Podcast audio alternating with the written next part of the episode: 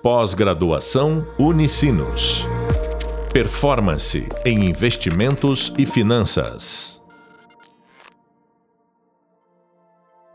Olá, seja bem-vindo ao podcast da disciplina Indicadores Financeiros e Decisões Financeiras de Curto Prazo Análise de Indicadores Financeiros e Estratégias de Liquidez. Sou o professor Jorge Ferreira e no podcast de hoje vamos falar sobre indicadores financeiros, análise do endividamento.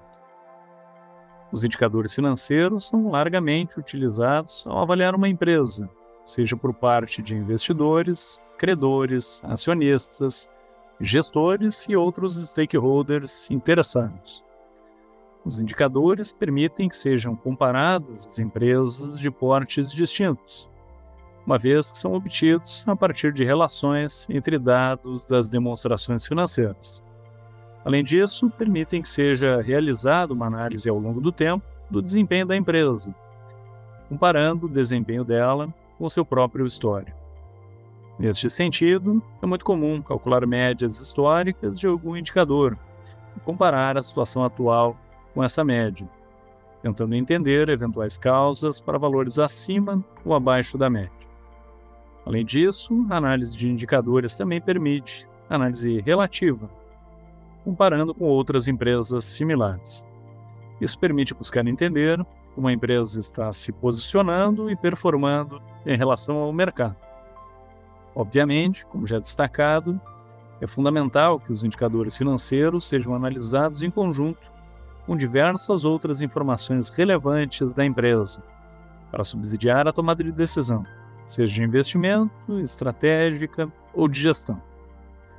Um grupo de indicadores muito utilizado na análise financeira, principalmente por credores, investidores e gestores, são os indicadores de endividamento. Esses indicadores buscam, a partir de relações entre a composição da estrutura de capital, fontes de financiamento, ativos, passivos, geração de resultado e caixa, apresentar subsídios a respeito da alavancagem e da capacidade de pagamento da empresa são indicadores que, muitas vezes, devido à complexidade de estruturas de captação de recursos, são utilizados como cláusulas contratuais junto a investidores no mercado de capitais ou instituições financeiras. Os principais indicadores de endividamento apresentados no e-book e também utilizados no mercado são endividamento total, endividamento sobre o capital próprio, comprometimento bancário, multiplicador do patrimônio líquido, cobertura de juros e dívida líquida sobre o EBITDA. A seguir, abordaremos um a um esses indicadores. O indicador de endividamento total apresenta uma relação entre todas as fontes de financiamento de terceiros, ou seja, passivo circulante e passivo não circulante e o ativo total. Assim, ele apresenta quantos reais a empresa possui em passivos para cada real em ativos. Quanto maior for esse indicador, mais alavancada será a empresa. Obviamente que é fundamental entender a composição desse passivo. Empresas com grande parte do passivo de origem operacional e uma estrutura de custo de recursos de terceiro menor do que empresas cuja maior parte do passivo tem origem em bancos. Além disso, o prazo de vencimento desses passivos também é uma variável muito importante. Empresas com prazo de vencimento longo dos passivos têm condições de se alavancar mais do que empresas com a maior parte dos passivos vencendo no curto prazo. Já o endividamento sobre o capital próprio é uma relação entre todos os passivos, ou seja, passivo circulante e passivo não circulante, sobre o patrimônio líquido da empresa. Assim, apresenta quantos reais a empresa possui em passivos para cada real em capital próprio. Quanto maior, mais alavancada está a empresa. Novamente, o grau de alavancagem aceitável dependerá de uma série de fatores, como a capacidade de geração de caixa, custo e prazo de vencimento da dívida. O indicador de comprometimento bancário apresenta a relação entre o passivo bancário e as fontes de recursos de terceiros, ou seja, passivo circulante e passivo não circulante. O passivo bancário também pode ser entendido como passivo oneroso, ou seja, aquele que possui custo financeiro explícito. Assim, para o passivo bancário, entende-se não apenas os passivos contraídos junto a bancos, mas também através de títulos emitidos no mercado financeiro. Quanto maior for esse indicador, maior tende a ser o custo de obtenção de recursos com terceiros por parte da empresa e menor tende a ser a sua capacidade de se alavancar.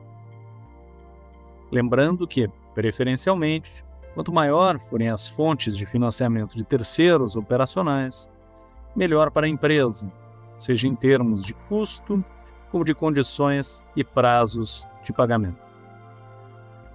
O multiplicador do patrimônio líquido é um indicador de alavancagem que relaciona o ativo total, ou seja, todas as aplicações de recursos de curto e de longo prazo, com o patrimônio líquido da empresa.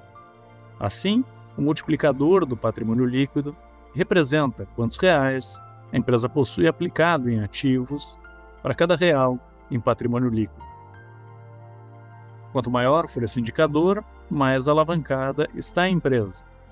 Estar alavancada não significa necessariamente estar em uma situação melhor ou pior, devendo ser necessária a avaliação de aspectos adicionais para analisar a capacidade de pagamento da empresa. Conforme já dito, algumas empresas conseguem operar mais alavancadas do que outras, de forma sustentável, devido às suas características específicas. Já o indicador de cobertura de juros, também largamente utilizado no mercado financeiro em geral, apresenta a capacidade de geração de resultados operacionais da empresa em relação às suas despesas financeiras no mercado, há diversas formas de cálculo desse indicador. No numerador, pode ser utilizado o EBITDA, lucro antes dos juros, tributos, depreciação e amortização. Tradução do inglês: Earnings Before Interest, Tax, Depreciation and Amortization. Também pode ser utilizado o EBIT, ou a geração de caixa operacional, ou outros. Já no denominador, podem ser utilizadas despesas com juros, as despesas financeiras ou as despesas financeiras líquidas das receitas financeiras. No e-book, a versão que você encontrará é a relação entre o EBITDA e as despesas financeiras, o que representa quantas vezes o EBITDA gerado é suficiente para cobrir as despesas financeiras da empresa. Assim, quanto maior for o indicador, melhor tende a ser a capacidade de pagamento da empresa embora também não exista um número mágico exato para esse indicador. Resultados próximos ou abaixo da unidade são considerados perigosos. Já indicadores acima de três vezes geralmente são considerados confortáveis. Outro indicador largamente utilizado no mercado financeiro é a relação entre a dívida líquida e o EBITDA. Assim como o indicador anterior, há diversas versões sendo utilizadas na prática no mercado.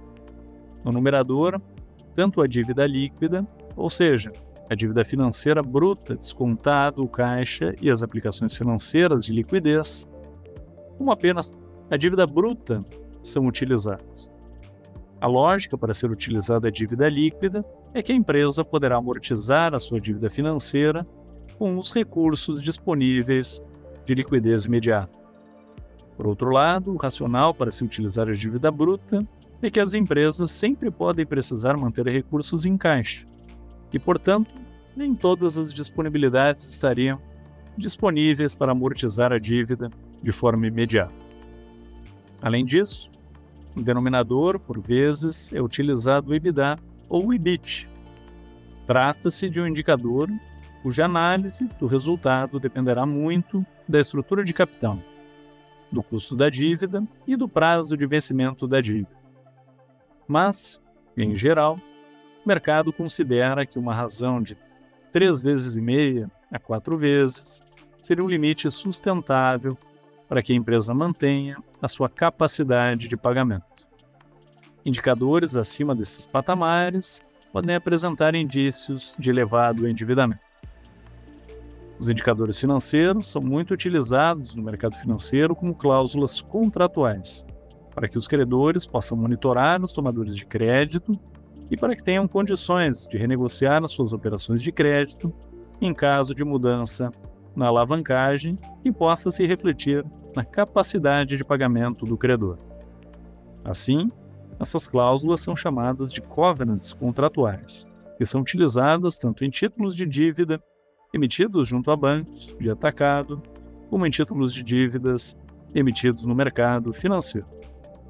Em geral, no documento de emissão de dívida se estipulam limites de endividamento que, se descumpridos, podem dar direito ao credor de vencer antecipadamente a dívida ou majorar o seu custo.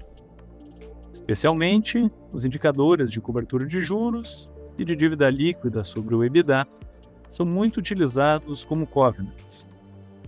Uma forma de utilizar os indicadores financeiros, seja por credores, investidores ou gestores, é através de um painel de indicadores, onde o analista consegue acompanhar a evolução do indicador ao longo do tempo.